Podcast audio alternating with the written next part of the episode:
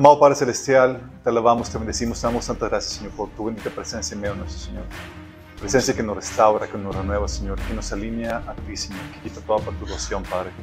Pedimos que tu presencia se siga manifestando, abriendo nuestro entendimiento, dándonos revelación y entendimiento para que podamos comprender lo que tú quieres que hagamos en este tiempo que estamos viviendo, Señor. Habla atrás de mí, cubre cualquier deficiencia, Señor, y bendice a las personas que están aquí en este lugar y a los que nos están sintonizando donde quiera que se encuentren. Te lo pedimos, Señor, en nombre de Jesús. Amén. Ok, chicos, hoy vamos a ver la sesión 3 de Crónicas del Fin. Vamos a continuar con esta serie que comenzamos sin habernos, dando, sin habernos dado cuenta. Vamos a ver entonces hoy reconociendo el tiempo de salvación y de juicio. Son temáticas que tienen que ver con el fin, chicos, con la venida del Señor. Eh, esporádicas, no necesariamente relacionadas unas con otras, pero que son, tienen que ver con, con, con, el fin de, que estamos viviendo, que estamos viendo, con la expectativa del regreso del Señor. Saben, cuando Jesús estaba eh, ya en su última semana acercándose a Jerusalén, eh, la Biblia nos habla de, de un episodio donde Jesús empezó a llorar por la ciudad. Empezó a llorar porque el pueblo de Israel no reconoció su tiempo de salvación, su tiempo de visitación. Y Jesús empezó a reprocharles por eso, porque no reconocieron ese tiempo. Dice en Lucas 19, 44, que cuando se acercaba a Jerusalén, Jesús vio la ciudad y lloró por ella. ¿Te imaginas a Jesús la cena?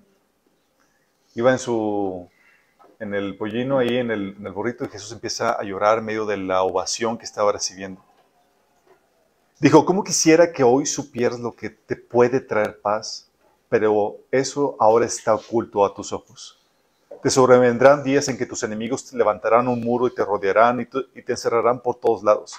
Te derribarán a ti y a tus hijos dentro de tus murallas no dejarán ni una piedra sobre otra, porque no reconociste el tiempo en que Dios vino a salvarte. Qué fuertes palabras, ¿no? Tú escuchas eso y dices, qué fuerte sentencia por no haber discernido los tiempos que estaban viviendo, el tiempo de salvación. Y no es que no discernieran los tiempos, chicos. La gente el Señor nos enseña que tiene el sentido común para discernir los tiempos. Dice la Biblia en Mateo 16, del 1 al 3, que los fariseos y los seduceos se acercaron a Jesús para ponerlo a prueba. Le pidieron que le mostrara una señal del cielo, una señal de que realmente él era el mensajero de Dios, el enviado de Dios y que su mensaje realmente provenía de Dios. Él les contestó, al atardecer ustedes dicen que habrá buen tiempo porque el cielo está rojizo y por la mañana que habrá tempestad porque el cielo está nublado y amenazante. Ustedes saben discernir el aspecto del cielo, pero no las señales de los tiempos. Esta generación malvada y adúltera busca una señal milagrosa, pero no se les dará más señal que la de Jonás. Entonces Jesús los dejó y se fue. La versión Reina Valera te dice, te lo aclara y dice, hipócritas. Ustedes saben discernir el aspecto del cielo, pero no las señales de los tiempos. ¿Y por qué hipócritas? Porque está diciendo, se están haciendo como que los que no saben pero sí saben en los tiempos que están viviendo, chicos. Sí. Si el Señor te da la capacidad de discernir los tiempos y cualquier otra, otro asunto de, la vida que, porque nos ha dado esa capacidad de discernir, el Señor espera que sepas discernir los tiempos que estamos viviendo. ¿sí? Y hubo de parte de Israel suficientes señales para discernir ese tiempo. Dice Juan 10 del 37 al 38 que Jesús le decía a los judíos, si no hago las obras de mi Padre, no me crean, pero si las hago, aunque no me crean a mí, crean en mis obras porque para que sepan y entiendan que el Padre está en mí y que yo estoy en el Padre. O sea, decía, bueno, aunque no me crean a mí, crean las obras. Y vaya que Jesús hacía obras. Hubo señales, hubo suficientes señales y hubo quien les predicara la palabra. Comenzando con Jesús y Juan el Bautista. Dice Juan 15, 22 que le dijo Jesús a los, a los judíos, si yo no hubiera venido ni les hubiera hablado, no serían culpables de pecado. Pero ahora no tienen excusa por su pecado. Jesús hablando de que, puesto que vine y les prediqué, ya no son, no tienen excusa. De hecho, no solamente vino Jesús, Juan el Bautista, sino que por 40 años estuvieron los discípulos, los apóstoles, ahí en Jerusalén predicando la palabra, chicos. Dice por eso Lucas 11 del 49 al 45 que Jesús les dijo a los judíos, por eso la sabiduría de Dios también dijo, les enviaré profetas y apóstoles, y de ellos a unos matarán y a otros perseguirán, para que se demande de esta generación la sangre de todos los profetas que se han derramado desde la fundación del mundo. Qué heavy. Mete sobre esta generación iba a caer la condenación de la sangre de todos los profetas. Sí, porque esa generación fue la que, la que mató a Jesús. Y muchos, al ver las señales, se percataron del, tiempo de visitación, chicos. Uno de ellos fue Nicodemo, ¿se acuerdan? Juan 3, del 1 al 2, dice que había un hombre de los fariseos que se llamaba Nicodemo, un principal entre los judíos. Este vino a Jesús de noche y le dijo, Rabí, sabemos que has venido de Dios como maestro, porque nadie puede hacer estas señales que tú haces si Dios no estuviera con él. O sea, sabía, por medio de señales, es obvio que Dios está contigo. Nicodemo, como líder de, de, los, de los judíos, él estaba reconociendo eso. Aún desde el más alto hasta, mal, hasta el más bajo, como el ciego que pedía limosna, ¿se acuerdan? Pudo reconocer con facilidad que Jesús era un enviado de Dios y que traía el mensaje de Dios. Juan 9, del 30 al 33 dice que le dijo el ciego a los, a los judíos que lo estaban cuestionando, ahí está lo sorprendente, respondió el hombre, que ustedes no sepan de dónde salió y que a mí me haya abierto los ojos. Sabemos que Dios no escucha a los pecadores, pero sí a los piadosos, a quienes hacen su voluntad. Jamás se había, se ha, eh, jamás se ha, habido, se ha sabido que alguien le haya abierto los ojos a uno que nació ciego. Si este hombre no viniera de parte de Dios, no podría hacer nada. Fíjate el discernimiento vio la señal y demás y pudo concluir con facilidad, este hombre es de Dios y el mensaje que tiene es de Dios. Y muchos de Israel también creyeron. Juan 7:31 dice que de las multitudes presentes en el templo, muchos creyeron en él. Después de todo decían, ¿acaso esperan que el Mesías haga más señales milagrosas que las que hizo este hombre? O sea, la gente con su sentido común, sin mucho estudio y nada más, podían saber que con las señales, con todas las señales que Jesús estaba haciendo, tenía que ser el Mesías y creían en él. Pero sin embargo, la mayoría lo rechazaba a pesar de todas las señales y del mensaje que Jesús predicaba. Oye, dijeras, oye, no tiene las señales, pero estás viendo que por el mensaje cientos de personas están arrepintiendo sus pecados y volviendo a Dios. Es con eso es suficiente para que te des cuenta que es un mensajero de Dios. Dice Juan 12:37 que a pesar de todas las señales milagrosas que Jesús había hecho, la mayoría de la gente aún no creía en él. Qué tremendo, qué terrible. Y por esa advertencia les dio una, por esa incredulidad les dio una advertencia de lo que sucedería porque no reconocieron el tiempo de su salvación. Y cuando hablo de no reconocer el tiempo de su salvación es no aprovechar la oportunidad para ser salvo que se te estaba presentando. Llega el Señor y te presenta la oportunidad de ser salvo y la rechazaste. El mismo pasaje que le leímos ahorita, Lucas 19, del 41 al 44, dice que cuando se acercaba a Jerusalén, Jesús vio la ciudad y lloró por ella. Dijo, como quisiera que hoy supieras lo que puede traerte paz, pero eso ahora está oculto a tus ojos. Y luego fíjate el juicio. Te sobrevendrán días en que tus enemigos levantarán un muro y te rodearán, y te encerrarán por todos lados. Te derribarán a ti y a tus hijos dentro de tus murallas no dejarán ni una piedra sobre otra porque no reconociste el tiempo en que Dios vino a salvarte. Tremendo juicio. Tremendo juicio.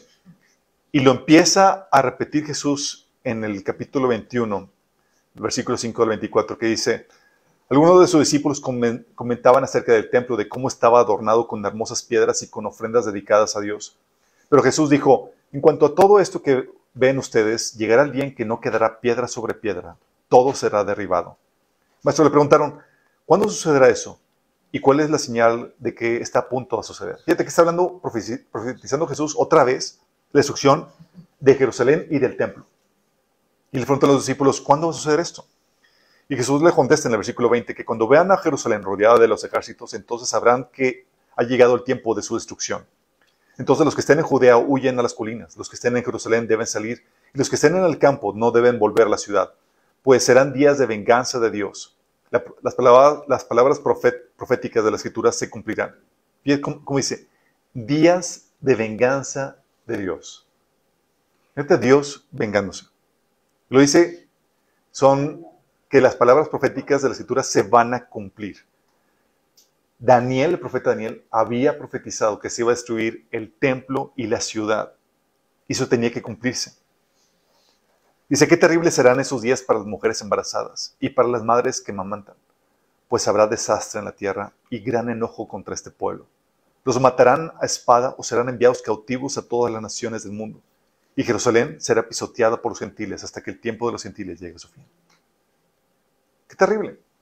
Tú ves esto y dices, oh my goodness, Jesús está hablando de juicio, destrucción que viene porque Israel no aprovechó el tiempo o la oportunidad de salvación que se le presentó delante de, ellos. Jesús no solamente les advirtió de eso, sino también lo advirtió en varias ocasiones también cuando empezó a denunciar las ciudades que habían hecho, en las que había hecho la mayor parte de sus milagros, porque no se habían arrepentido. Él les dijo, hay de ti, Corazín, hay de ti, Bethsaida, que si se hubiera hecho en Tiro y Sidón los milagros que se hicieron en medio de ustedes, ya hace tiempo que se habrían arrepentido con muchos lamentos. Pero les digo que en el día de juicio será más tolerable castigo para Tiro y Sidón que para ustedes. ¿Y tú, que Capernaum, acaso serás levantada hasta el cielo? No, sino que ascenderás hasta el abismo. Si los milagros que se hicieron en ti, se hubieran hecho en Sodoma, esta habría permanecido hasta el día de hoy, pero te digo que en el día de juicio será más tolerable el castigo para Sodoma y para ti. Y obviamente hablamos del juicio final, pero también con la destrucción de Jerusalén, estos lugares fueron destruidos. Jesús también en otro episodio lo advirtió cuando en Mateo 21, del 33 al 41, dijo, escuchen esta otra parábola. Había un propietario que plantó un viñedo lo cercó y cavó un lugar, un lagar y construyó una torre de vigilancia. Luego arrendó el viñedo a sus labradores que se, y se fue de viaje. Cuando se acercó el tiempo de la cosecha, mandó a sus siervos a los labradores para recibir de estos lo que le correspondía. Los labradores agarraron a esos siervos, golpearon a uno, mataron a otro y apedrearon a un tercero. Después les mandó otros siervos en mayor número que la primera vez y también los maltrataron. Por último, les mandó su propio hijo, pensando, a mi hijo sí lo respetarán. Pero cuando los labradores vieron al hijo, se, dijeron unos a otros, ese es el heredero, matémoslo para, que quedarnos con su herencia. Así que lo echaron, le echaron mano, lo dejaron fuera del viñedo y lo mataron. Ahora bien, cuando vuelva el dueño, ¿qué hará con esos labradores? Hará que esos malvados tengan un fin miserable, respondieron. Y arrendará el viñedo a otros labradores que le den lo que le corresponde cuando llegue el tiempo de la cosecha. Qué tremendas, qué tremendas palabras, ¿no? Era una sutil amenaza de Jesús al pueblo que lo estaba rechazando. Sí.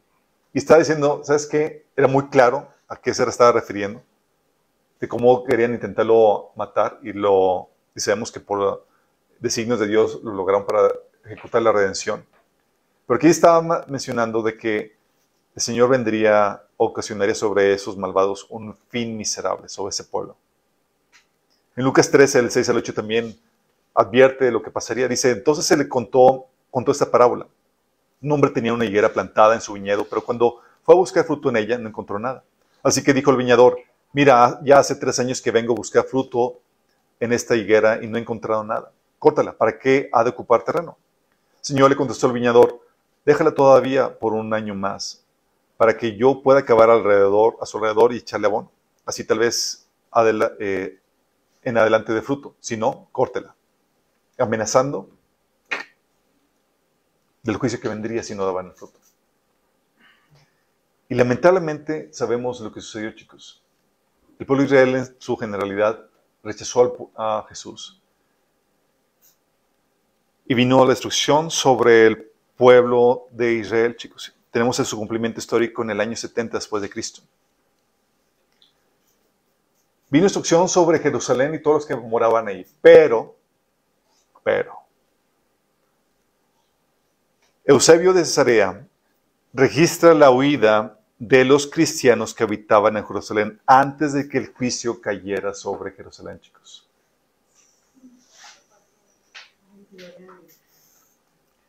¿Se acuerdan que Jesús dijo que cuando vean a, Jerusalén rodeada de ejércitos, es tiempo de, de su huida? Bueno, eso sucedió, chicos. El papá del general Tito había lanzado una campaña en contra de, Israel y rodeó a Jerusalén eh, para destruirla. En eso muere el César, que estaba en ese tiempo, y retira los ejércitos que rodeaban Jerusalén. Y entonces fue cuando eh, entendieron que era la señal que Jesús había dado para que huyeran de ahí. Y Eusebio lo, también lo, lo, registra. Dice que citó a Eusebio en su libro Historia de la Iglesia, capítulo eh, es eh, párrafos 3, 5 y 3. Dice, el pueblo de la iglesia en Jerusalén recibió el mandato de cambiar de ciudad antes de la guerra y de vivir en una de las ciudades de Perea llamada Pella por un oráculo transmitido por revelación a los notables de la comunidad. Fíjate, no solamente fue por la advertencia de Jesús, sino también por profecía, palabra profética de eh, parte de los líderes de, la comunidad cristiana que estaba en Jerusalén. Dice así pues, a ellos, a ella viajaron los creyentes en Cristo desde Jerusalén, de modo que cuando los hombres santos habían abandonado por completo la capital real de los judíos y toda la tierra de Judea. Entonces, no había cristiano que quedó en Jerusalén cuando vino destrucción, chicos. También eh, Epifano de Salamana dice, cita, dice, porque después de que todos los que creían en Cristo habían venido a vivir a Perea, una ciudad de la Decápolis llamada Pella, de la cual está escrito en el Evangelio que está situada en las cercanías de la región de, de Betania y Besanitis. La predicación de Evión se originó aquí después de que se mudaron a este lugar y vivieron. O sea, otro autor dando testimonio que sí, toda la comunidad cristiana se mudó a ese lugar y empezaron ahí a compartir el Evangelio. Dice también que entonces Aquila, mientras estaba en Jerusalén, también vio a los discípulos de los discípulos, a los discípulos de los discípulos de los apóstoles prosperando en la fe y obrando grandes señales, sanidades y otros milagros, porque eran los que habían regresado de la ciudad de Pella a Jerusalén y vivían ahí y enseñaban. Para cuando la ciudad estaba a punto de ser tomada y destruida por los romanos, un ángel de Dios reveló de antemano a todos los discípulos que debían retirarse de la ciudad, ya que iba a ser, ah, iba a ser completamente destruida. Vivieron como emigrantes de Pella y la ciudad mencionada anteriormente en Transjordania. Y se dice que esa ciudad es de Decápolis. Fíjate, un ángel del Señor, hasta hubo revelación sobrenatural para advertir, juntamente con la advertencia que Jesús había dado, para que los cristianos huyeran de ahí. Porque la destrucción, chicos, iba a ser terrible. Vino la destrucción en el año 70 a manos de General Tito. En el año 66 los judíos empezaron a una serie de revueltas contra los romanos. Se pusieron al pique con los romanos. El asesinato del emperador Nerón en el 68 llevó a Vespasiano a lanzarse a luchar por la dignidad imperial. Sin embargo, interrumpió la guerra contra los judíos para ser coronado en Alejandría como César. Los combates, ahí fue donde retiró el ejército de Jerusalén. Los combates tuvieron entonces un periodo de, calma que los judíos no aprovechaban para organizarse, pero los cristianos sí aprovecharon para huir.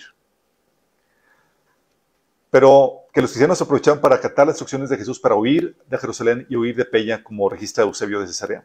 En el ascenso al imperio asegurado, Vespasiano partió hacia Roma y dejó el comandante de las legiones de Judea a su hijo Tito, quien abandonó Cesarea poco tiempo antes de Pesaj del año 70 para asediar a Jerusalén en busca de dar inicio, en busca de dar inicio la, eh, según don Casio, las negociaciones con el Portugal, lo cual no, no fructificaron.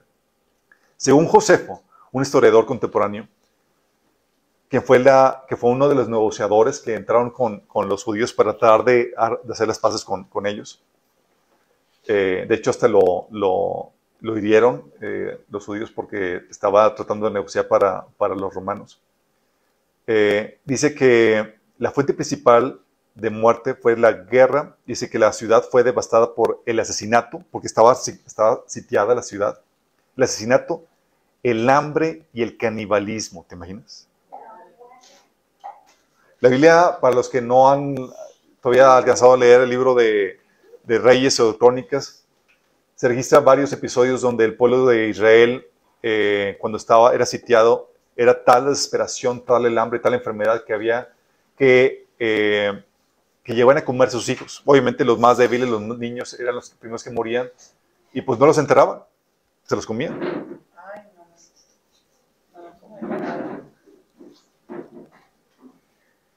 Uno con satisfecho, con coffee break y demás, dice que pero con hambre,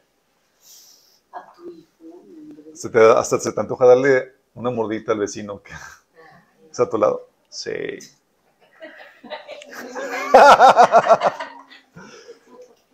Tal dimensión el juicio, chicos, que vino sobre el pueblo de Israel. O sea, el asesinato, el hambre y el canibalismo empezaron a imperar en la ciudad, en Jerusalén que estaba siendo sitiada. En Tishba, el 4 de agosto del año 70, o el 30 de agosto del año 70, las fuerzas romanas finalmente abrumaron a los defensores y prendieron fuego al templo. Dice José, una cita de Josefo, un historiador judío, dice que ahora como el ejército no tenía más personas para matar ni nada que saquear porque habían destruido, o sea, más de un millón de judíos murieron, chicos. ¿Se imaginan? Si como el ejército no tenía más personas que matar ni nada que saquear y su furia carecía de cualquier aliciente, ya que si hubiera tenido algo que hacer no habrían tenido ningún miramiento con nada. O sea, estarán de que la ira de los romanos era inaplacable contra los judíos. Dice, César dio órdenes de que demolieran toda la ciudad y el templo y dejaran en pie las torres de Fasael, Hípico y Marianme, ya que eran las más altas, y la parte de la muralla que rodeaba la ciudad del lado, del lado oeste. Este muro, salvo con el fin de garantizar un campamento para la guarnición que quedaba ahí, y las torres se conservarían para mostrar a la posteridad qué tipo de ciudad y qué bien fortificada era aquella a la que los romanos habían sometido con su valor. O sea, las torres que dejaron nada más era para que vieran la dimensión de la tremenda ciudad que era y para que vean que los romanos se la destruyeron. Sí. Dice, los encargados de la demolición allanaron el resto del recinto de la ciudad de tal forma que los que llegaron a este sitio no creerían que hubiera sido jamás, hubiera sido alguna vez habitado. Este fue el final de Jerusalén, una ciudad de gran magnificencia y fama entre toda la humanidad, provocada por la locura de los sediciosos. ¿Se imaginan, chicos? Josefo afirma que un millón ciento diez mil personas murieron durante el asedio, de los cuales la mayoría eran judíos. Además, 97 mil fueron capturados y esclavizados, incluidos Simón Bargloria, Juan de Giscala. Muchos huyeron a las zonas del, de todo el Mediterráneo. Tito, fíjate lo que dice, se negó a aceptar una corona de la victoria decretada por el Senado de Roma, ya que, decía él, no hay mérito en derrotar a un pueblo abandonado por su propio Dios. ¿Qué crees? O sea, incluso Tito reconocía que era un pueblo que había sido abandonado por su Dios. Y de tal, mundo que, a tal manera que rechazó su, su galardón, porque no tiene, no tiene mérito alguno. Se celebró un triunfo en Roma para celebrar, celebrar la caída de Jerusalén y se construyeron dos arcos del triunfo para conmemorarlo, chicos arcos de triunfo. En los arcos de triunfo, que están en, Roma, chicos, se ven los tesoros de Israel saqueados de Jerusalén. Sí, como conmemoración de la destrucción del templo y de Jerusalén en el año 70. Qué fuerte, ¿no? Lo grueso del asunto, chicos, es que fueron exactamente 40 años después de la muerte de Cristo cuando vino esta debacle. 40 años. Jesús murió en el año 30 después de Cristo. Bueno, 40 años después de este evento, Jerusalén estaba siendo destruida cumpliendo las profecías de Daniel y de Jesús. El apóstol Pablo murió en el 67 decapitado y el evangelio ya se había predicado ampliamente por toda esa región. Sí, el año 70 fue el, el. Y para los que no sepan, 40 años son muy simbólicos en, la, Biblia. ¿sí? Son 40 son es sinónimo de, prueba, ¿sí? donde vamos a revelar lo que hay en tu corazón. Y Dios permitió esos 40 años para que se revelara ese persistente rechazo en el pueblo de Israel, trayendo como consecuencia su destrucción. Todo porque rechazaron la oportunidad de ser salvos cuando se les presentó. Se presentó Dios, aquí está la oportunidad para que puede venir paz a tu vida, salvación, vida eterna, lo rechazaron. Y este fin desgarrador vino sobre ellos. Chicos, con Dios no se juega. Cuando Dios te presenta la oportunidad, la oportunidad para ser salvo, la tomas. La Biblia nos advierte también de otros, episodios, otros juicios. El juicio, por ejemplo, con Noé. Dice que en 2 Pedro 2, 5 que Dios no perdonó al mundo antiguo cuando mandó un diluvio sobre los impíos, aunque protegió a ocho personas, incluyendo Noé. Y luego menciona aquí la frase, predicador de la justicia. ¿Tú sabías que no era un predicador? Sí, por 100 años. Por 100 años andó predicando. Estuvo predicando, advirtiendo a la gente. ¿Y sabes a cuántos, cuántos seguidores consiguió? Familia. Nada más su familia, chicos. Y seguramente por, eh, iban ahí a sus reuniones para, nada más por compromiso y porque pues es mi papá.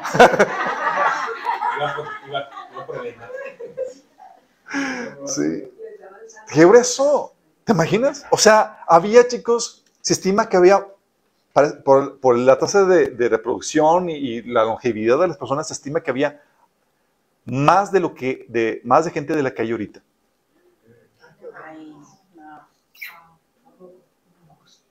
Más acuérdate, Caín en vez de, ir a, armar una, a construir una casa para su familia, construyó una ciudad. Así se multiplicaban.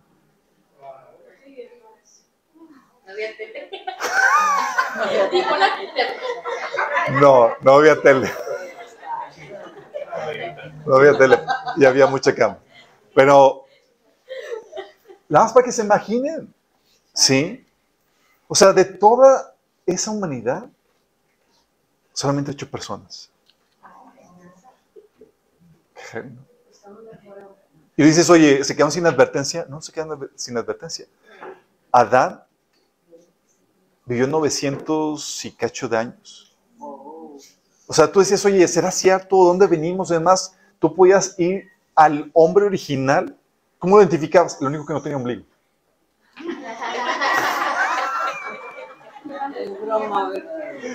Adán no tenía ombligo, chicos.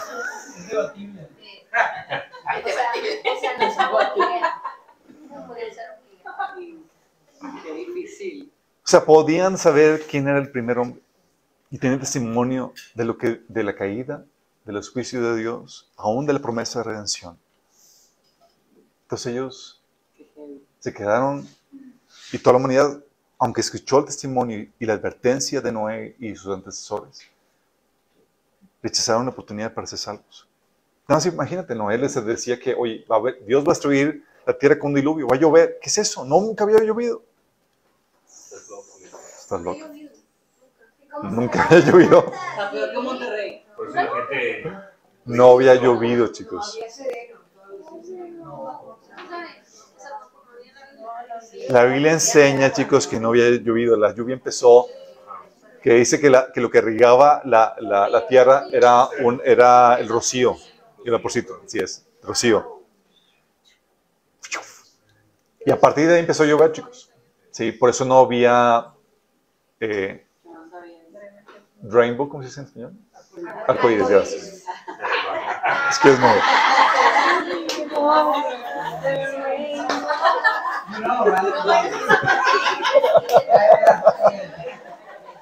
Ah, va a ser. Ok. Si no había arcoíris, por eso, por eso hasta ese episodio apareció el primer arcoíris y Dios lo utilizó como un conmemorativo de ese episodio, chicos. Pero también tienes el otro, la otra advertencia, otro juicio, con Jeremías. ¿Cuántos, cuántos, cuántos conversos consiguió Jeremías? Su escudero nada más, ¿verdad? Que nada más porque le paga el escribiente. Dice la Biblia en 2 Crónicas 36 del 11 al 21. Dice, Sedequías tenía 21 años cuando subió al trono y reinó en Jerusalén 11 años. Sin embargo, Sedequías hizo lo malo a los ojos del Señor, su Dios, y se negó a humillarse cuando el profeta Jeremías le habló directamente de parte del Señor. También se rebeló contra el rey Nabucodonosor a pesar de que había hecho un juramento de lealtad en nombre de Dios. Sedequías era un hombre duro y terco y rehusó volverse a Dios, al Señor Dios de Israel. Asimismo, todos los jefes de los sacerdotes y el pueblo se, vol- se volvieron cada vez más infieles. Siguieron todas las prácticas paganas de las naciones vecinas y profanaron el, el templo del Señor que había sido consagrado en Jerusalén.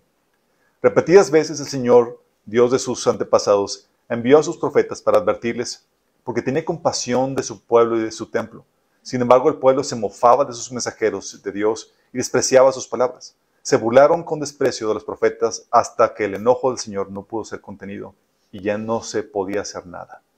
Entonces el Señor mandó al rey de Babilonia contra ellos. Los babilonios mataron a los hombres jóvenes de Judá y los persiguieron incluso dentro del templo. No tuvieron compasión de la gente, mataron tanto a los jóvenes como a, las muchachas, a los ancianos y a los débiles. Dios los entregó a todos en manos de Nabucodonosor. El rey se llevó a Babilonia a todos los objetos grandes y pequeños que se usaban en el templo de Dios y a los tesoros tanto del templo del Señor como del palacio del rey y a sus funcionarios. Luego su ejército quemó el templo de Dios, derribó las murallas de Jerusalén, incendió todos los palacios y destruyó por completo todo lo que había de valor. Se llevaron desterrados a Babilonia a los pocos sobrevivientes y se convirtieron en sirvientes del rey y a sus hijos hasta que el reino de Persia llegó al poder. Así se cumplió el mensaje del Señor anunciado por medio de Jeremías. La tierra finalmente disfrutó de su tiempo de descanso y quedó desolada hasta que se cumplieron 70 años, tal como el profeta había dicho. Okay. ¿Te imaginas otro suceso similar al de la destrucción del templo del año 70? Aquí también el Dios trajo su juicio no aprovecharon el tiempo de salvación. Dios envió a sus mensajeros, los profetas, uno tras otro, y la gente no quiso aprovechar el tiempo de salvación. Lo mismo sucede ahora, chicos. Tenemos las señales que hablan del fin del tiempo de salvación y las señales que apuntan al juicio que viene. En México y el mundo, chicos, estamos llegando al punto de colmar la paciencia de Dios. Se ha predicado el Evangelio como nunca antes en la historia, chicos. El hermano Joel me, podrá corregir, pero en las últimas cuatro décadas, a partir del año, del año 80, de ahí por los 80, chicos, comenzó un avivamiento a nivel nacional. Antes de eso era normal eh, tener una que otra iglesia bautista muy esporádica, toda apagadilla y demás, pero a partir de los 80 empezó un mover impresionante, empezó a arrasar en toda la nación. Ese mover empezó a crecer en clímax, en ímpetu, y se empezaron a abrir iglesias como no tienes idea. 80, 90, años la década del 2000, 2010. Llevamos cuatro décadas. Hasta la iglesia católica. Los carismáticos Llevamos cuatro décadas, chicos. Donde se, las iglesias se multiplicaron cual nunca antes. Recuerdo aquí en Monterrey las, los movimientos, el, el multiplicar de las iglesias cristianas fue arrasador. Eh, no solamente en Monterrey, en, toda América Latina. ¿sí? De hecho, el Vaticano llegó a tener reuniones en diferentes partes de en diferentes países de Latinoamérica preocupado por el aumento ex, exervante de, de, cristianos evangélicos. Y para hacer las cosas más emocionantes, a partir del COVID, la predicación aumentó exponencialmente por medio de Internet, chicos. Si antes se te, dificultaba llevar a una persona a la iglesia, ahora la iglesia llegaba a tu casa. No sé si, no sé si, si, se dan cuenta no se dan cuenta, pero antes tú checabas tu Facebook o tus redes sociales y hay un montón de noticias y nada que ver, de repente empezaron a aparecer los domingos un montón de predicaciones, anuncios de, de reuniones de culto y demás, y la gente empezó a ser bombardeada cual nunca de mensajes del Evangelio, de la palabra de Dios. Y llegamos a personas que ni siquiera nos hubiéramos imaginado. Una persona que no es cristiana, eh, de repente me comentó, dice, ah, predicó, ya no predicaste el sábado, ¿verdad? Pasado, dice, predicó, predicó una, un predicador invitado y yo. O sea, yo ni sabía que, lo estaba viendo. Yo, sí. O sea, ya te ve gente que ni siquiera te das cuenta. Y llegamos a gente que ni siquiera te das cuenta. Esto nunca había sucedido. El poder de las redes sociales ha exponenciado la difusión de la palabra. Gente ha dado con mensajes buscando en Spotify, en YouTube, en, Facebook. Gente se ha convertido, ha ido a iglesias y demás. Hemos podido A pesar que las iglesias cerraron, el, el mensaje del Evangelio se exponenció cual nunca antes. Sí. Y sin embargo, tenemos a un rechazo generalizado del Evangelio. A pesar de las señales de, de poder y milagros que, que, que lo han acompañado. Hebreos 10 del 26 al 31 te habla de la terrible advertencia, te da una terrible advertencia por rechazar el Evangelio. Dice que si después de recibir el conocimiento de la verdad pecamos obstinadamente, ya no hay sacrificio por los pecados. O sea, recibiste el Evangelio, lo rechazaste, olvídate. No hay perdón de pecados. Solo queda una terrible expectativa de juicio, el fuego ardiente que ha de devorar los enemigos de Dios. Cualquiera que rechaza la ley de Moisés morirá irremediablemente por el testimonio de dos o tres testigos. ¿Cuánto mayor castigo piensan ustedes que merece el que ha pisoteado al Hijo de Dios, que ha profanado la sangre del pacto por la cual ha sido santificado y que ha insultado al Espíritu de gracia? Pues conocemos al que dijo, mía es la venganza, yo pagaré, y también el Señor juzgará a su pueblo. Terrible cosa es caer en, las manos del Dios vivo. Esta es la solemne advertencia para los que rechazan el Evangelio. Dice, mira, rechaza la ley de Dios, trae condenación. Rechazar el Evangelio, pisotear la sangre de Jesús que fue derramada para tu redención, puedes darte por muerto. Entonces, a pesar de que ha aumentado el Evangelio, tenemos que ha aumentado la maldad, chicos. ¿O sienten que la sociedad va mejorando? No. No, exactamente. Tenemos leyes pasando, pasando el aborto, aún la propuesta de modificación de ley de aquí, de, la, de la Constitución de, Nuevo León con los cambios, queriendo pasar el aborto. Sí. Legalizando a favor del matrimonio homosexual, restringiendo las terapias de conversión. O sea, ya no tienen libertad de escoger si quiero volver a ser heterosexual. La ideología de género imponiéndose en los medios de entretenimiento, en las escuelas, sí, en las universidades. El robo, el homicidio, la inmoralidad sexual, todo va en aumento. Dice Romanos 1 del 28 al 32. Si además, como estimaron que no valía la pena tomar en cuenta el conocimiento de Dios, Él a su vez los entregó a la depravación mental para que hicieran lo que no debía de ser. Fíjate, lo que, todo esto es producto, lo que voy lo que voy a leer, de haber rechazado a Dios, de no me importa su conocimiento. ¿sí? Dice, se han llenado de toda clase de maldad, perversidad, avaricia, depravación, están repletos de envidia, homicidios, disensiones, engaños y malicias, son chismosos, calumniadores, enemigos de Dios, insolentes, soberbios, arrogantes, se ingenian maldades, o sea, no solamente se conforman con las maldades que ya había, inventan nuevas formas de hacer el mal. Se rebelan contra sus padres, son insensatos, desleales, insensibles, despiadados. Saben bien que según el justo decreto de Dios, quienes practican tales cosas merecen la muerte. Sin embargo, no solo siguen practicándolas, sino que incluso aprueban a, quienes, aquellos a quienes las practican.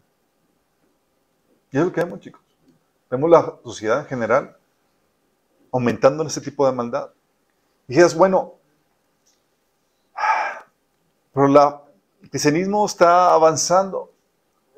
Resulta que ya, ya llegamos, el, ya pasamos el clímax de, del avance de la fe cristiana, chicos, del Evangelio. Y ahorita vamos en retroceso. ¿No les ha pasado conocer cristianos que comenzaron y muchos ya no están? O se han, se han abortado la fe, o se han enfriado, o están todos mundanotes, o han apostatado, o se desviaron a otras doctrinas que nada que ver y dices, ¿qué pasó? O sea, no estamos, estamos ganando muy pocos y, y los que habíamos están partiendo, están enfriando. Qué heavy. Eso te marca con claridad los tiempos que estamos viviendo. Aparte de eso, tenemos persecución a los cristianos que se está empezando a levantar. Vimos en Canadá y Estados Unidos persecución a pastores o multados, pastores metidos a la cárcel. ¿Se acuerdan cuando vimos el taller de la persecución que viene? ¿Cuándo habías visto eso? Con el COVID se empezó a, utilizar, eh, se empezó, el COVID se empezó a utilizar como una arma en contra de las iglesias para cerrarlas. Cerraban eh, dejaban abiertas sinagogas, eh, mezquitas, pero las iglesias, vamos a cerrarlas. ¿sabes? Dejaban abiertas licorerías, dejaban abiertas eh, centros comerciales, pero las iglesias vamos a cerrarlas. Hacen conciertos, las iglesias. Y muy pocos pastores respingaban. Sí. Pastores llegaron a ir a la, a la- a la cárcel por eso. Y se estaba levantando un sentimiento cristiano muy fuerte. La censura a cristianos en las redes está al por mayor. Sí, sí, la censura de cristianos y de conservadores. Y eso se vio, ustedes saben que nos borraron el canal de, de Facebook dos veces, por lo mismo. Sí. Y no sé cuántos ya les han bloqueado publicaciones en las redes. Sí, es parte de censura. Eso se vio aún eh, más eh, fuertemente cuando fue las elecciones de Biden y Trump eh, hace tres años. Tenemos, por ejemplo, la, en enero de, del, que fue del año pasado, que hubo una manifestación pacífica de cristianos y otros conservadores protestando las elecciones, el resultado de las elecciones, porque había muchas cosas para eh, eh, que estaban que ponían en, en, en, cuestión el, la, el resultado de las elecciones. Había muchas cosas que estaban mal. Y se manifestaron. Bueno, a todos los manifestantes, hubo líderes, pastores y demás ahí manifestándose. Todos los manifestantes les acusaron de, de ser insur, de insurrección, de rebeldes, atentar contra el, país y demás, y los catalogaron como una amenaza.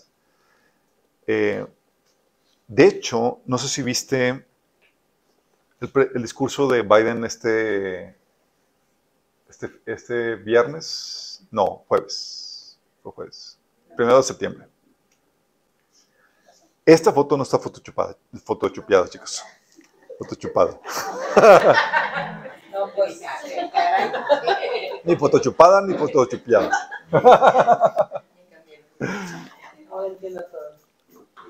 ¿Y sabes lo que habló en este discurso este Biden? Dijo que todos los que apoyaron a Trump y apoyan a Trump o están del lado de Trump son nazistas y son una amenaza contra, el, contra Estados Unidos. Los, los declaró oficialmente enemigos del país. Cerró las cadenas de televisión ¿no? para que todo apareciera. No, no cerró las cadenas de televisión, pero nada más imagínate el, el, el, el escenario tipo así de película de, de, de, de malito, así como le faltaba la suástica atrás para, en, vez, en vez del reloj ahí o de la suástica, para que estuviera... Pero te da una idea del, del... O sea, ya los demonios no se molestan por disimular. Te lo ponen así, fragantemente, con toda desfachatez, frente a tu casa. Y lo que hizo fue, fue declarar enemigos a todos los que votaron y apoyan, a todos los cristianos conservadores. Todos los conservadores, punto. Sí. De hecho, a los, a los colaboradores de Trump fueron metidos en la cárcel porque el, Biden, el gobierno Biden está buscando intimidar a cualquier oposición. No se supieron, la residencia de Trump fue cateada, sí, sin excusa. Y no solamente eso, se pasó un presupuesto del IRS, que sería, es como el SAT de, de, de aquí, pero en, en, Estados Unidos, para contratar a más de 80 mil agentes auditores para auditar a gente de clase media, como una amenaza, una especie de terrorismo. ¿Y saben a quién pusieron a cargo de, de todos esos agentes? A Nicole Flax. ¿Sí lo ubican? No, no ok. Yo tampoco lo ubicaba. Pero Nicole Flax fue la que estuvo eh, detrás del escándalo de auditorías fiscales contra conservadores durante el gobierno de, de, de, Obama. O sea, Obama empezó a utilizar el SAT, lo que sería en Estados Unidos, para perseguir con, eh, fiscalmente a todos los conservadores. Y la que estuvo detrás de todo eso, se está poniendo a cargo otra vez para, ¿por qué crees? Matarnos. Más imagínense eso. Aparte de eso, tenemos de la cultura, una cultura más anticristiana. No sé si vieron la ceremonia del Commonwealth del Reino Unido. No. Sí, lo vi en ese momento. ¿Qué? Chicos, ¿Qué?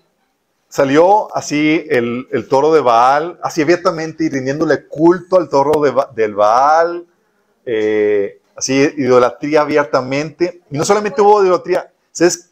Hicieron una torre, ¿y sabes qué, qué torre era esa la que hicieron? Y ellos di- di- dijeron qué torre era. La torre de Babel. ¿Y ¿Se acuerdan que la torre de Babel fue construida en rebelión contra Dios? O sea, la ceremonia fue un ritual de, de idolatría y de, y de declaración de rebelión contra Dios. O sea, una cultura cada vez más anticristiana. Y eso es, es uno. Hay otros episodios de, también de, de que se manifiestan en la cultura, en el arte, se, se ve la influencia espiritual que Satanás tiene sobre la gente. Y hay muchos episodios que, que muestran esta influencia satánica eh, sobre, la, sobre la gente. Tienes, por ejemplo, y lo ves en el entretenimiento, Disney ya volviéndose woke, volviéndose pro agenda LGTB y más, y diciendo que vamos, vamos a poner a los actores, eh, principales actores en las siguientes películas eh, que, sean, eh, que sean gays y, y todo eso. Porque vamos queremos, vamos tras tus hijos. Sí. Es una cultura más anticristiana. Más anticristiana, chicos. Y eso se está viendo en todas partes, en entretenimiento y aún en las escuelas. Aún aquí, chicos, ah, en el TEC de Monterrey, está alineado a la Agenda 2030 y fomentando toda la agenda LGTB a todo lo que da. La ONI también, todos. Sí. La pregunta aquí, chicos, ¿hasta cuándo pensamos que va a durar la paciencia de Dios? ¿Pensamos que el juicio de Dios nunca vendrá? Falta mucho. Thomas Jefferson decía, en verdad, tiemblo por mi patria cuando reflexiono que Dios es justo y que su justicia no puede dormir eternamente.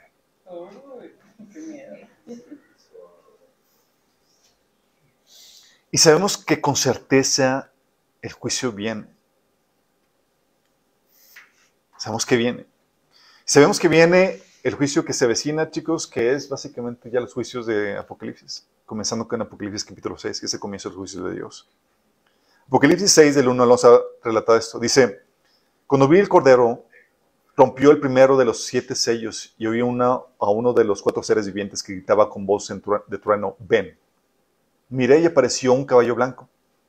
El jinete que llevaba, el jinete llevaba un arco y se le dio una corona y salió como vencedor para seguir venciendo. Este jinete blanco, ¿quién es? Es el anticristo. No es Cristo, chicos. Es el anticristo. El anticristo que de acuerdo a 2 Tesalonicenses capítulo 2 es enviado sobre el mundo como parte de los juicios de Dios por haber rechazado la, verdad. ¿Va? Primer, sello. Segundo sello. Cuando el cordero rompió el segundo sello, oí la voz al siguiente, al segundo ser viviente que grita, ven. Y en eso salió otro caballo de color rojo encendido. El jinete se le entregó una gran espada. Se le permitió quitar la paz de la tierra y hacer que sus habitantes se mataran unos a otros. Segundo jinete, la guerra. Jinete rojo, chicos. Cuando el cordero rompió el tercer sello y oí al tercero de los seres vivientes que, que gritaba, ven, miré y apareció un caballo negro, el jinete tenía una balanza en la mano. Y oí como una voz en medio de los cuatro seres vivientes que decía, un kilo de trigo o tres kilos de cebada por el salario de un día, pero no afectes el precio de aceite divino. O sea, todo un día de trabajo para conseguir apenas pedazo de pan. Cuando el cordero, el cordero rompió el cuarto sello, oí la voz del cuarto ser viviente que gritaba, ven. Miré y apareció un caballo amarillento. El jinete se llamaba Muerte y el infierno lo seguía de cerca. Y se le otorgó poder sobre la cuarta parte de la tierra para matar por medio de la espada, que es el, primer, el segundo jinete, el hambre, que es el tercer jinete. Y, vi debajo del altar, ah, y las, las epidemias y las fieras de la tierra. Epidemias y fieras de la tierra, chicos.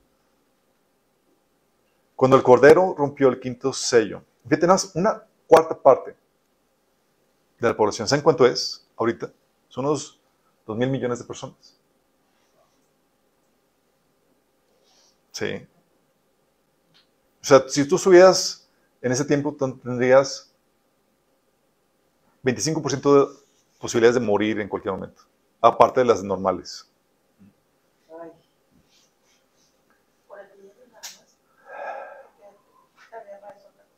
Así es. Dice, versículo 9, cuando el cordero, eso es, si, eso si no eres cristiano, si eres cristiano las posibilidades aumentan. ¿Por qué? dice el versículo 9, cuando el cordero rompió el quinto sello, vi debajo del altar las almas de los que habían sufrido el martirio por causa de la palabra de Dios y por mantenerse fieles en su testimonio. Gritaban a gran voz, ¿hasta cuándo, soberano Señor, santo y veraz, seguirás sin juzgar los habitantes de la tierra y sin vengar nuestra muerte? O sea, si tenías un 25% de prob- probabilidades y eres creyente, aumenta. A 95. 90, no, aumenta a 95. Dice, entonces cada uno recibió ropas blancas y se les dijo que esperaran un poco más hasta que se completara el número de consiervos y hermanos que habían de sufrir el martirio como ellos. Sabemos que esto viene, chicos. La palabra de Dios se tiene que cumplir. Pero las advertencias de que el juicio viene, las hemos estado viendo de muy diversas for- formas, chicos. Mira, antes de que caiga el, el juicio, propiamente el juicio de Dios, hay como juicios preventivos que Dios da para llamar la atención y hacer que la gente vuelva a Él, todavía en condiciones amigables. Algo estresantes, pero amigables dentro de todo, de lo que cabe. Amós 4, del 6 al 12 habla acerca de eso. Dice, fíjate lo que dice Dios como parte de la advertencia de Dios antes de que cayera el juicio realmente. Dice, dice que pasaran hambre en cada ciudad y que hubiera hambruna en cada pueblo, pero aún así ustedes no se volvieron a mí, dice el Señor. Yo detuve la lluvia con- cuando sus cosechas más lo necesitaban. Envié la lluvia sobre una ciudad, pues la retuve con en otra. ¿Les suena muy parecido? Llovió en un campo mientras otro se marchitaba. La gente ambulaba de ciudad en ciudad buscando agua, pero nunca había suficiente. Pero aún así, ustedes no se volvieron a mí, dice el Señor. Arruiné sus cultivos y viñedos con plaga y moho. La langosta devoró todas sus higueras y todos sus olivos. Pero aún así, ustedes no se volvieron a mí, dice Señor. Les mandé plagas como las que envié sobre Egipto hace tiempo. Maté a sus jóvenes en la guerra y llevé lejos a todos sus caballos. El hedor de, la muerte llenó el, aire. Pero aún así, ustedes no se volvieron a mí, dice Señor. Destruí algunas de sus ciudades, así como destruí Sodoma y Gomorra. Ustedes que sobrevivieron parecían tizones rescatados del fuego, pero aún así no se volvieron a mí, dice Señor. Por lo tanto, yo traeré sobre ustedes los desastres que he anunciado. Pueblo de Israel, prepárate para encontrarte con tu Dios en el juicio. Todos esos eran nada más jalones de orejas para que entendieran. ¿No entendiste?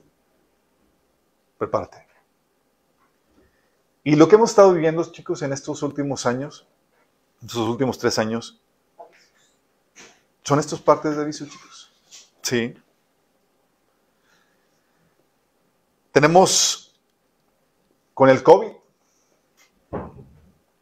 El COVID vino a trastocar todo, chicos. Sí. Muchos murieron por causa de la enfermedad. Hubo pérdidas de trabajo, hubo un montón de cosas. Y eso, eh, por sí, el COVID, chicos, fue, ha sido un hecho único en la historia. Es un tremendo aviso por parte de Dios. ¿A poco no?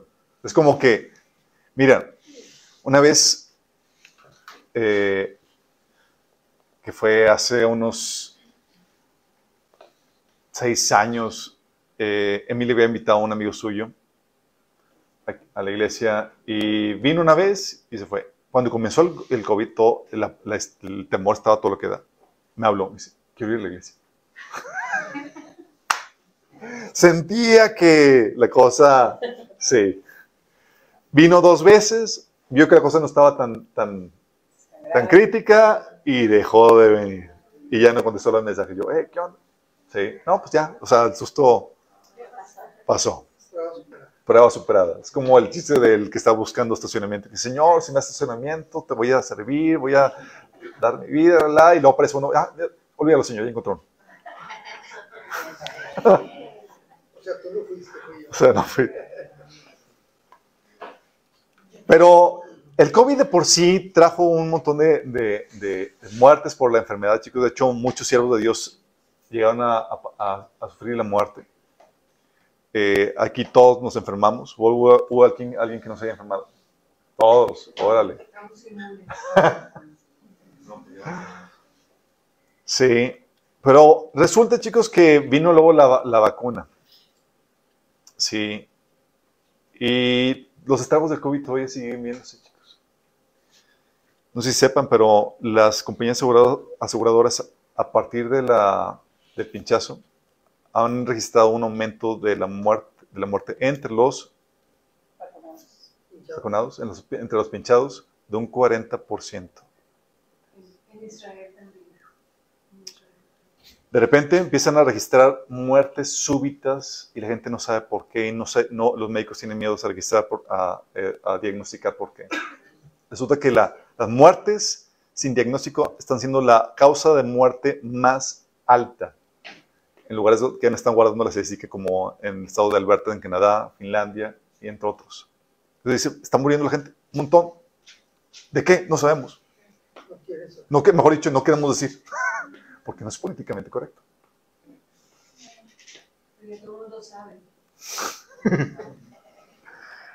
A tal punto, chicos, que están registrando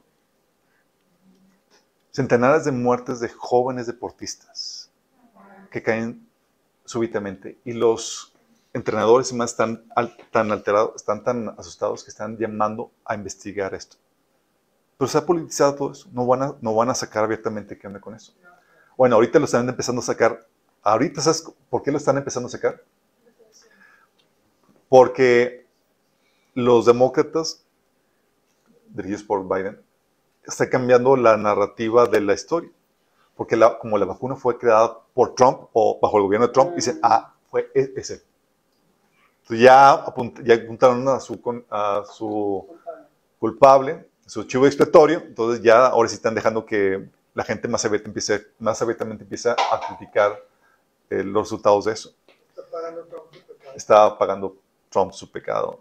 Pero está viendo muertes súbitas y demás. Imagínense, gente cayendo en muerte sin saber exactamente qué. Jóvenes deportistas saludables. Mujeres siendo afectadas en su periodo menstrual, aumentando su flujo, dolor o con coágulos. Miocarditis entre jóvenes. Se ha disparado. Derrame cerebral. Eh, la enfermedad de Creutzfeldt-Jacob Bright. y otro, ¿cómo se llama? Gillian Bright. Ilian Bright. Enfermedades raras que no parecían, chicos.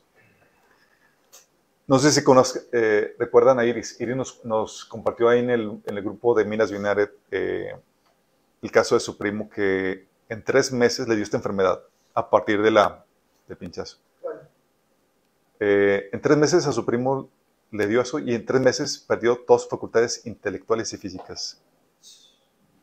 ya. La de la de Y luego, no solamente a su primo, su sobrino, que también hinchado, de 26 años, también con la misma problemática. Ahorita ya está saliendo los resultados de la- los estragos del pinchazo, chicos, es que, y es que esto afecta la supresión del interferón que 1, 2 y beta, que vigila, porque el sistema inmunológico tiene un sistema de vigilancia que detecta cáncer y otras enfermedades, bueno, lo está inhibiendo. Y ahorita se está saliendo a luz que efectivamente las vacunas, que no son vacunas, son medicamentos experimentales de RNA, sí están modificando o adulterando tu ADN. No lo están modificando como al punto de que tú dejes de ser humano, pero sí al punto de que te propicia enfermedades, como la supresión del sistema inmunológico. Entre las personas que reciben el pinchazo, el sistema inmunológico no, está- no funciona, empieza, está teniendo problemáticas en su, en su funcionamiento. No solamente eso, afecta en los embriones, chicos. Por eso ha aumentado el, eh, el aumento de abortos espontáneos, está disparado. También malformaciones. Y afecta, por ejemplo, la producción y la movilidad de esperma. Hubo un video hace tiempo donde este Bill Gates salió en una TED Talks diciendo que una de las formas está hablando del cambio climático y una de las razones obviamente es el ser humano que, eh, eh, eh, que emana dióxido de carbono. Entonces el ser humano es un, es una problema. ¿sí? Y él empezó a decir que para disminuir la población empezó a decir varias técnicas que iban a implementar. Entre ellos se le salió a decir la vacuna. El pinchazo. Imagínate, ese video ya no lo encuentras en YouTube. Lo encuentras en Rumble, si quieren buscarlo. Y afecta el esperma, los embriones. Los embriones, de hecho, se quedan con el gen de la proteína COVID, que es una proteína tóxica. Y esto, si de por sí, chicos, la, la- la tasa de natalidad a nivel mundial está disminuyendo, con esto disminuye aún más. Gente está batallando más en embarazarse. Países como Europa, Estados Unidos y aún México, México está, teniendo la, está en la tasa de reproducción que es para, para mantenerse. Le baja y se apunta al, eh, llega al punto de, empieza el- el- un proceso de rumbo a la ex- extinción como humanidad, imagínate. Con esta problemática de fertilidad, es un golpe a la humanidad para que no se recupere y vaya rumbo a su extinción. Lo cual te indica de los tiempos que estamos viviendo. Tienes también como parte de las señales de aviso de Dios, oye, que aparecieron las piedras de hambre. ¿Sí supieron de esto?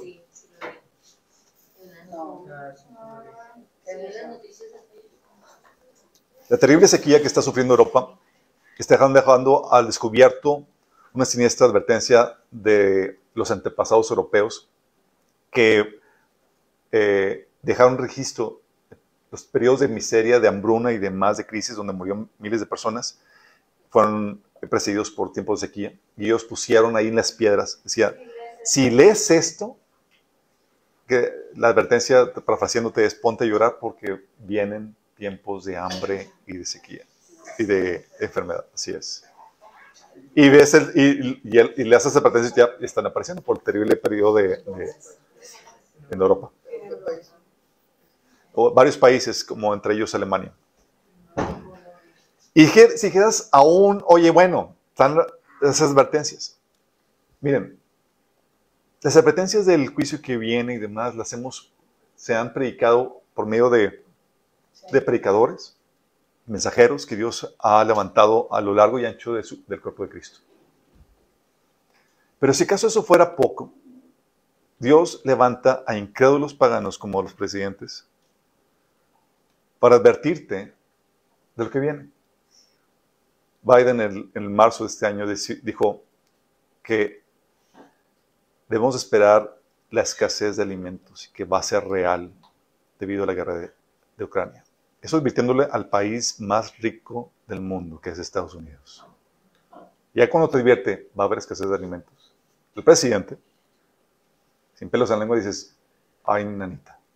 Macron, en agosto de 2022, dijo que advirtió sobre el fin de la abundancia para Francia. Nada más imagínate las palabras tan fuertes.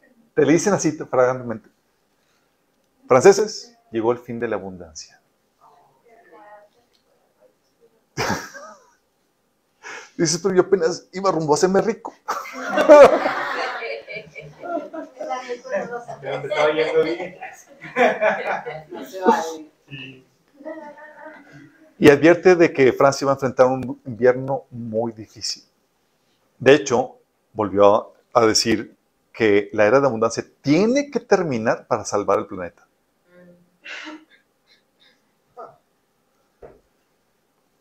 Están haciendo esos como advertencias. Oye, pues no, es que, oye, tal predicador advierte de que se avecinan crisis, el juicio de Dios y demás. ¿Si acaso no fue suficiente los mensajeros de Dios? Te levanta a incrédulos paganos para advertirte bien esto. No se imagínate. Y luego ves lo que están haciendo para exac- exacerbar las crisis, chicos. ¿Sí sabes que con el COVID se cerraron, o sea, muchos negocios se vieron forzados a cerrar? Noticia menciona que el 60% de los negocios que cerraron ya nunca más se van a volver a abrir.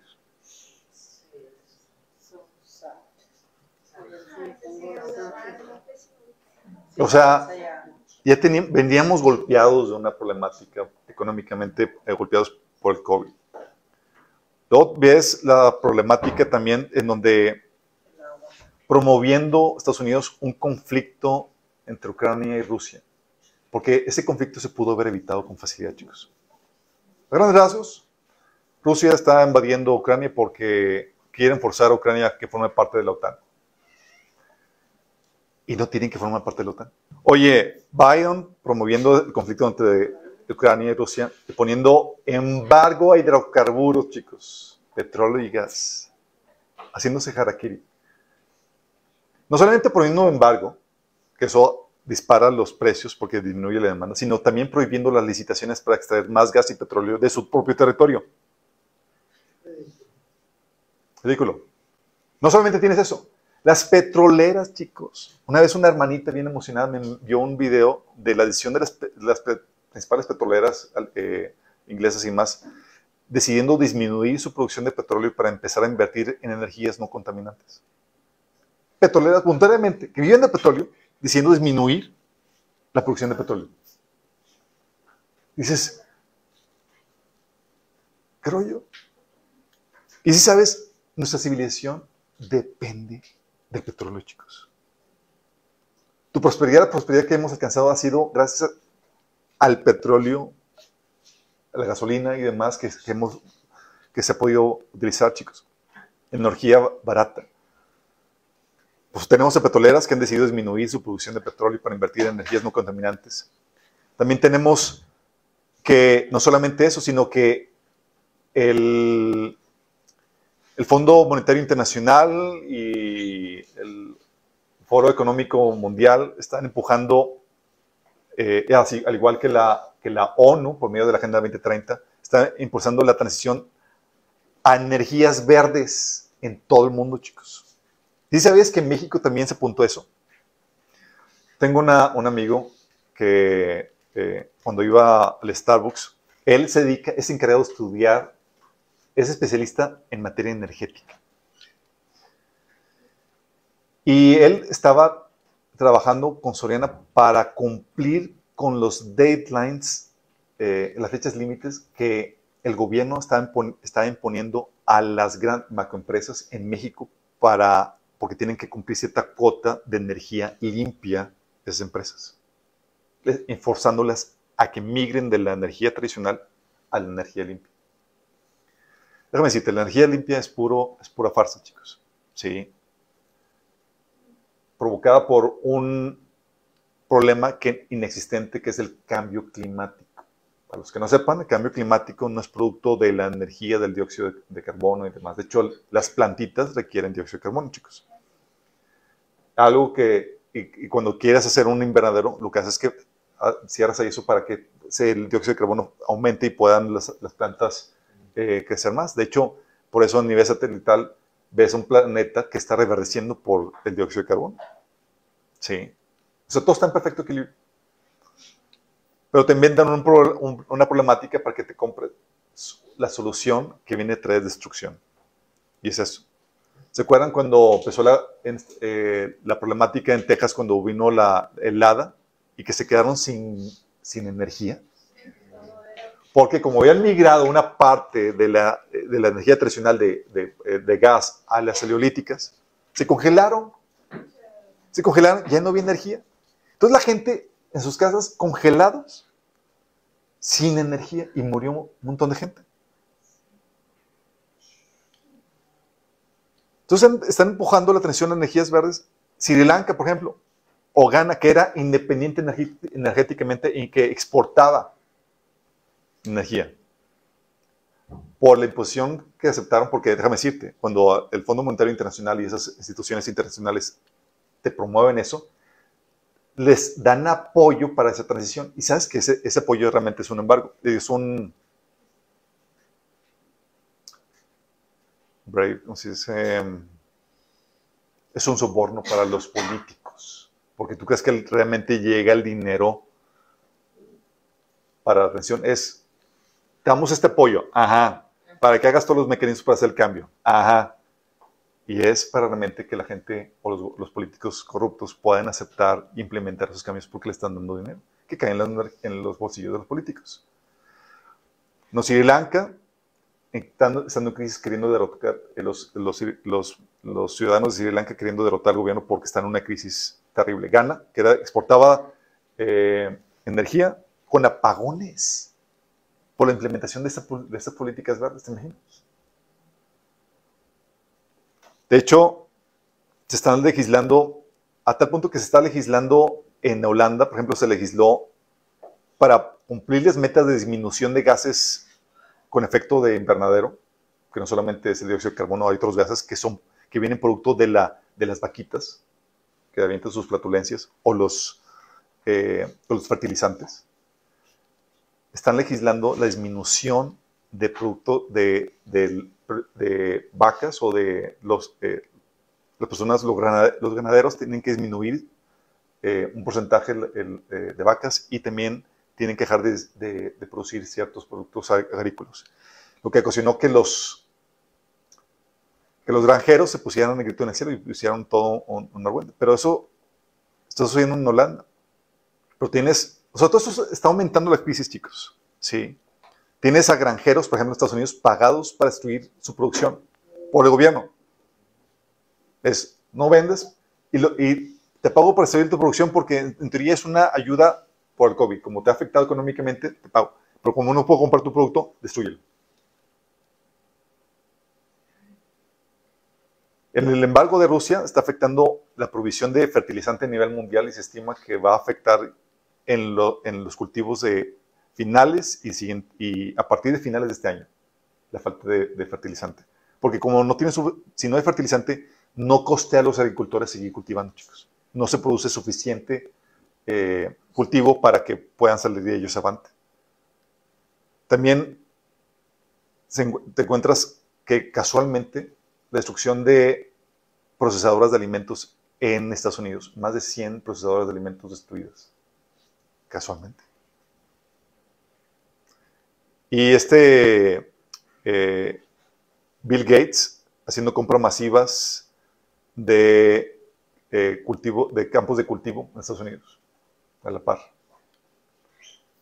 Todo eso para exacerbar la crisis, chicos. Y si no había tensiones de guerra, no sé si Pelosi, que es una eh, legisladora allá en Estados Unidos, visitando Taiwán en desafío a China y poniendo en tensión las relaciones chino, de China y Estados Unidos.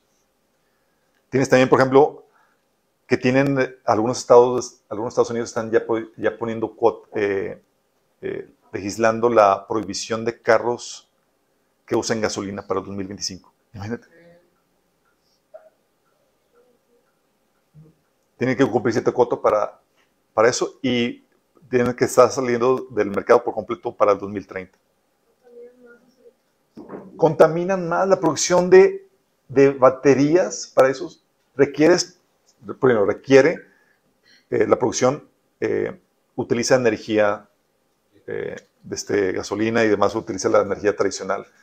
Y aparte es mu- mucho más contaminante eso. Pero así es, chicos. Pero resulta que también los carros eléctricos son más fácilmente monitoreados por el gobierno. Pueden saber dónde estás, cuando usas tal cosa. Sí. Y aparte tienes a Biden imprimiendo billones de dólares, ocasionando la tremenda inflación, aparte de la que ya había por la escasez.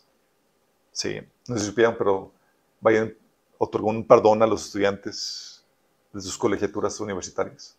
Así de nada, nada más por, ¿qué les va? Millones más. Y eso viene a que hacer, a ocasionar que tu dinero valga menos y que alcances menos con él. Sí. Entonces tiene los síntomas, por ejemplo, tiene los síntomas de todas esas crisis, con la crisis energética, apagones en Sri Lanka, Ghana, eh, los monumentos de Berlín, por ejemplo, ya no, ya no pueden costear el mantenerlos prendidos en la noche. Están en la noche. ¿Va- ¿Quieres ir a visitar los monumentos de Berlín? Llévate tu lámpara de tu flashlight.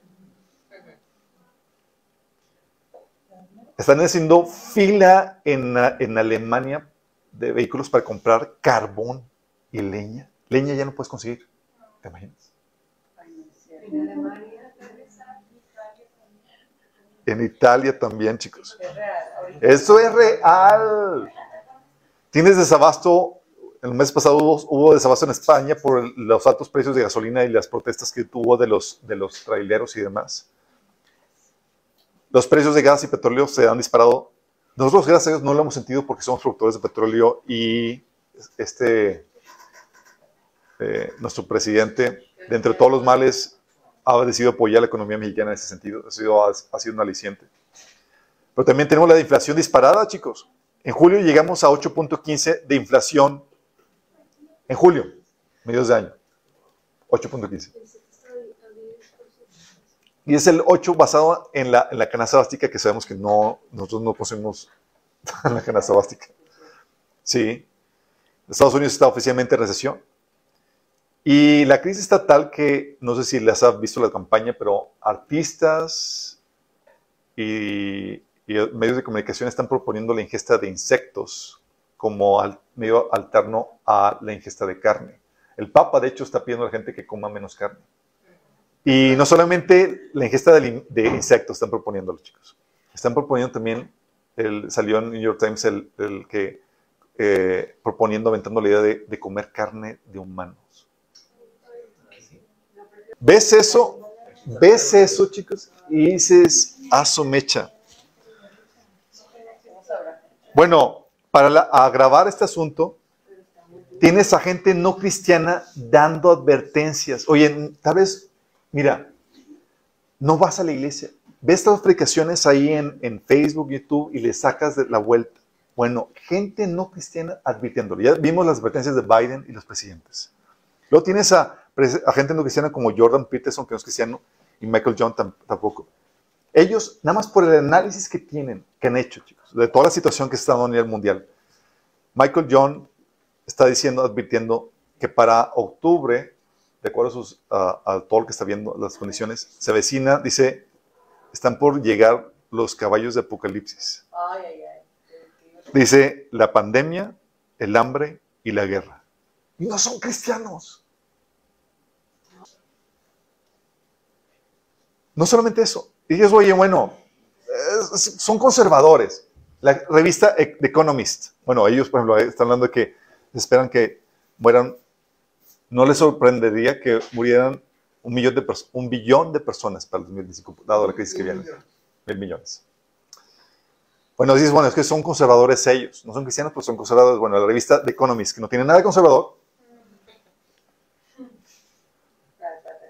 también advirtiéndote de la catástrofe de comida que viene, de la crisis de comida que viene. Al punto que, si ves estas espigas, esas espigas no tienen granos. Si agranda la imagen, son calaveras. Pero si estás, si, si ves las señales, o sea, las señales están por todos lados. Deuteronomio 32, del 28 al 30, fíjate lo que dice. Son una nación privada de consejo. No hay en ellos entendimiento.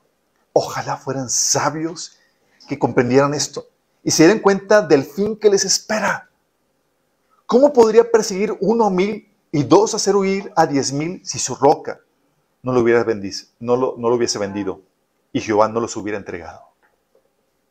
Está diciendo, ¿no puedes ver con claridad que Dios ya está entregando población para debacle? O sea, no requieres mucho conocimiento, mucho discernimiento. Nada más ve las señales de lo que se avecina. Y donde dices, ¿qué más necesitas para arrepentirte de tus pecados y volver a Dios? ¿Qué más necesitas? El Señor es paciente, pero su paciencia se acerca a su fin. Ahorita todavía es el tiempo de salvación. La oportunidad para ser salvo y escapar de los juicios que vienen. Según de Pedro 3, del 8 9 dice, no olviden, queridos hermanos, que para el Señor un día es como mil años y mil años como un día. El Señor no tarda en cumplir su promesa, según entienden algunos de la tardanza. Más bien, Él tiene paciencia con ustedes porque no quiere que nadie perezca, sino que todos se arrepientan. Y fíjate que esto está diciendo, tiene paciencia con ustedes. ¿Por qué? Porque está hablando a los cristianos, a la iglesia. Porque aún en la iglesia hay muchos que todavía no han agarrado la onda y no se han entregado en serio al Señor. Y no se han entregado en serio al Señor. Dice, el Señor es paciente. Paciencia tiene fin, chicos. Nada más imagínate, la generación previa del diluvio, del diluvio, Dios le asignó unos dos días aproximadamente.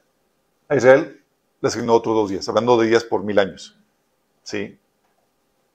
En nuestro mundo, llevamos ya dos días, chicos. Ay, Ya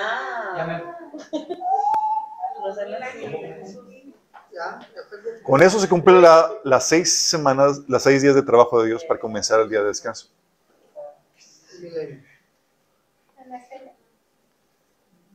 Por eso el llamado es, reconoce las señales. ¿Qué más tienes que ver para aceptar las- la salvación hoy? El llamado es que seas salvo hoy. Dice 2 Crónicas 6.2. En el momento propicio te escuché y en el día de salvación te ayudé. Les digo que este es el momento propicio de Dios. Hoy es el día de salvación. Dios te está presentando la oportunidad de ser salvo. Dice Hebreos 3, del 7 al 8, por eso como dice el Espíritu Santo, si ustedes oyen hoy su voz, no endurezcan el corazón como sucedió en la rebelión, en aquel día de prueba en el desierto. El llamado de Dios es a que tú seas salvo. O Dios va a llorar por ti, así como Jesús lloró por Jerusalén. Como habíamos leído en Lucas 19, cuando se acercaba a Jerusalén, Jesús vio la ciudad y lloró por ella. Dijo, ¿cómo quisiera que hoy supieras lo que te puede traer paz? Pero eso está oculto a tus ojos. Y decretó el juicio contra ellos, porque no aprovecharon, no reconocieron el día de salvación. ¿Qué más esperas? Tú ves el mundo y dices, está gritando, el juicio viene. El juicio viene. Y así como lo vemos en la historia, como sucedió con la generación pre- eh, del diluvio, como sucedió con, con Israel dos veces, así estamos viendo que viene hoy en nuestra generación. ¿Qué más esperas? Y esto es para la gente que está escuchando esto, que nunca ha hecho la por Cristo, pero también va para cristianos que están jugando. Que se están llevando, campechando como que, ah, pues cumplo el ritual, me junto con cristianos, pero nunca se han rendido genuinamente a Dios. Hoy es el día. ¿Para qué esperar el juicio? Y si tú quieres entregarte y hoy rendir tu vida con ese escrito, soy, no, no me había percatado las señales. Dices, quiero escapar del juicio que viene. Puedes escapar. Mira, las señales del juicio que viene en lo físico se ven aterrador, pero son más aterrador el juicio que va a sufrir tu alma en el infierno. La idea es que tú te puedas arrepentir y volver al Señor. Hoy, que todavía es tiempo de que puedas ser salvo. Después, va a ser en situaciones muy tremendas. Y si quieres entregar tu vida a Cristo, quiero guiarte en esta oración. La Biblia dice que tienes que hacer dos cosas, arrepentirte y creer en el Evangelio. Arrepentirte significa dejar de seguir tus propios caminos para empezar a seguir los de Cristo. Empezar a vivir una vida en obediencia al Señor. Tener la decisión, el deseo de obedecer a Dios. Y creer en el Evangelio significa creer que Jesús es Dios que murió por ti en la cruz y que resucitó al tercer día para el perdón de tus pecados. Si haces dos cosas, si hay en tu corazón esa actitud de arrepentirte, querer agradar a Dios y crees en tu corazón que Jesús vino a morir por ti en la cruz y resucitó, tú puedes ser salvo. Quiero darte una oración si, si es tu decisión. Quisieras ahí tus ojos y le digas, Señor Jesús, yo quiero escapar del juicio que viene. Hoy me arrepiento de mis pecados y te pido que me perdones. Yo creo, Jesús, que tú eres Dios, que moriste por mí en la cruz y que resucitaste para de mis pecados. Yo te recibo como mi Señor y Salvador. Cámbiame, Señor. Transfórmame. Dame tu Espíritu Santo. Te lo pido, Jesús, en tu nombre. Si hiciste, tomaste decisión, tienes que manifestar ese arrepentimiento que tú profesaste en esta oración. Tienes que empezar a leer la Biblia a partir del Nuevo Testamento. Tienes que empezar a congregarte y discipularte. Contáctanos para ayudarte. Pero nosotros que conocemos al Señor, ¿qué podemos hacer con respecto a esta información, chicos? Primero, primero en medio del panorama tan aterrador que se avecina, chicos, puedes alegrarte de que tu redención está cerca. Dice la Biblia que Lucas 21 28 que cuando estas cosas comiencen a suceder, erguíos y levantad vuestra cabeza, porque vuestra redención está cerca. Entonces, para lo que viene para los que rechazan a Dios, huele a muerte. Para los que somos de Dios, huele a vida. Pero no puedes quedarte ahí. La Biblia te dice que cuando ves que los tiempos ya están del fin, debes de fortalecer tus hábitos cristianos básicos. 1 Pedro 4, 7 dice, el fin de- del mundo se acerca. Por consiguiente, sean serios y disciplinados en sus oraciones. O sea, no es como que, ah, ¿cómo vas con tu tiempo devocional? Ah, pues hace, hace como varias semanas que no lo tengo. Esto es, olvídate, ya no es tiempo de estar jugando. No es tiempo de estar jugando. Los tiempos están difíciles y requieres tener esa conexión con Dios porque no vas a poder vivir de la espiritualidad de otros, sino solamente la tuya. Aquí te está hablando Pedro viendo que, oye, el fin del mundo se acerca y da el diagnóstico. Eh, sean serios con sus tiempos devocionales, con sus tiempos de oración. Y el autor de Hebreos, en Hebreos 10, 25 dice que no dejemos de congregarnos como lo hacen algunos, sino animémonos unos a otros, sobre todo ahora que el día de su regreso se acerca. ¿Sabes que el día de del Señor se acerca? ¿Ves las señales y demás? Es, oye, mis tiempos devocionales, mis tiempos de congregarme. ¿Por qué?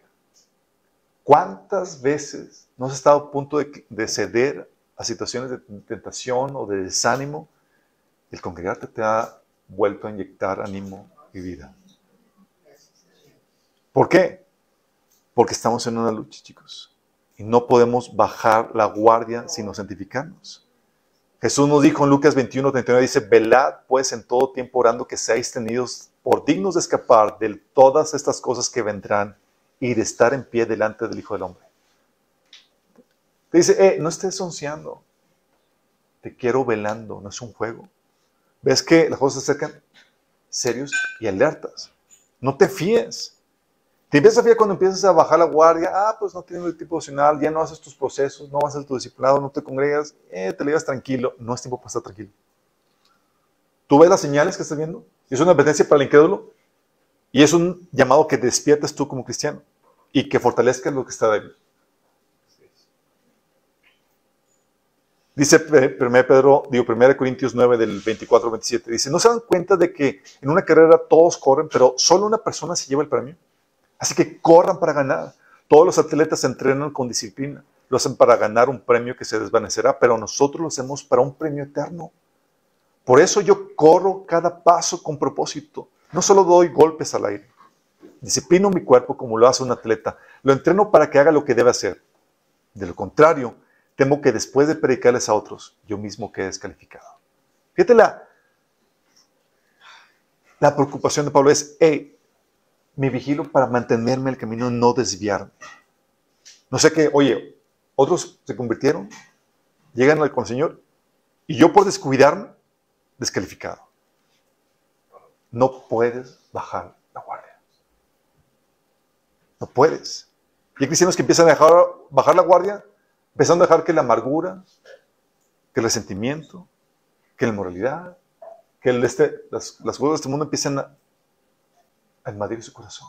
Y por otro lado, debes aprovechar para rescatar a los que están débiles y traer a los que faltan. Dice Judas 1 del 22 al 23, deben tener compasión de los que no están firmes en la fe. ¿A cuántos conoces que están en la cuerda floja? Muchos que comenzaron bien, firmes en la fe con nosotros hace años, están entre azul y medianoche. Andan por la calle de la amargura. Y el llamado es traerlos ahorita que tú es el tiempo de desolación. Dice, deben tener compasión de los que no están firmes en la fe. Rescaten a otros arrebatándolos de las llamas del juicio. O sea, rescatan a los débiles y es trabajo de evangelismo. Trayendo a Cristo a los que faltan. Incluso a estos, a otros, muéstrales compasión, pero háganlo con mucho cuidado, aborreciendo los pecados que contaminan la vida de ellos. Siempre, siempre advirtiéndote, ten cuidado de ti mismo. Como decía Pablo a Timoteo, ten cuidado de ti mismo de la doctrina que has recibido, porque siendo esto te salvarás a ti mismo y a los que te oyen. Tenemos chamba que hacer, chicos. ¿Qué pasa si tú estuvieras consciente que el Señor fuera a venir este mes? ¿Cuántos faltan por tú compartir? ¿A cuántos que no les has advertido, no les has llevado las buenas nuevas? O aquellos débiles en la fe, cristianos que sabes que tienen perfil tribulación, ¿no has advertido? O sea, tenemos un chambán. Y no es para estar ahorita, sí, para las convivencias y más, pero no es para que estés relajado, es para que estemos apresurados, alertas. Porque el juicio está por caer, chicos. Y vemos todas las señales. Y la Biblia nos enseña a ser discernido de los tiempos para que sepas lo que tienes que hacer. Cuando ves lo que ves que ya está a suceder, cuando sabes los tiempos que estás viviendo, ya sabes lo que tienes que hacer. Ya sabes la urgencia. Y te pones al tiro. No es tiempo para flaquear. No es tiempo para que estemos jugando. Es tiempo para que estemos firmes y fortaleciendo las áreas débiles que tenemos. No sea que tú también quedes descalificado. ¿Sí entiendes la premura? ¿Sí entiendes la urgencia? No podemos vivir como el resto del mundo que no sabe el tiempo que está viviendo. Tú sí sabes. Y a ti y a mí nos, nos toca advertir a la gente de lo que viene. Y debemos vivir como tal. Oramos. Amado Padre Celestial, venimos delante de ti, Señor, rogándote que nos fortalezca, Señor. Que nos ayudes a fortalecer lo que está débil, Señor. Tú nos fortalezcas para que podamos ser tenidos por dignos de escapar de lo que está por venir, Señor. No queremos descuidar nuestra fe, no queremos descuidar nuestro camino, no queremos apartarnos ni enfiarnos. Perdónanos, Señor, si hemos estado jugando, Señor, si no hemos tomado cosas en serio. Que podamos, Señor, estar alerta de los tiempos que estamos viviendo, Señor, y actuar en acorde a ellos, Señor.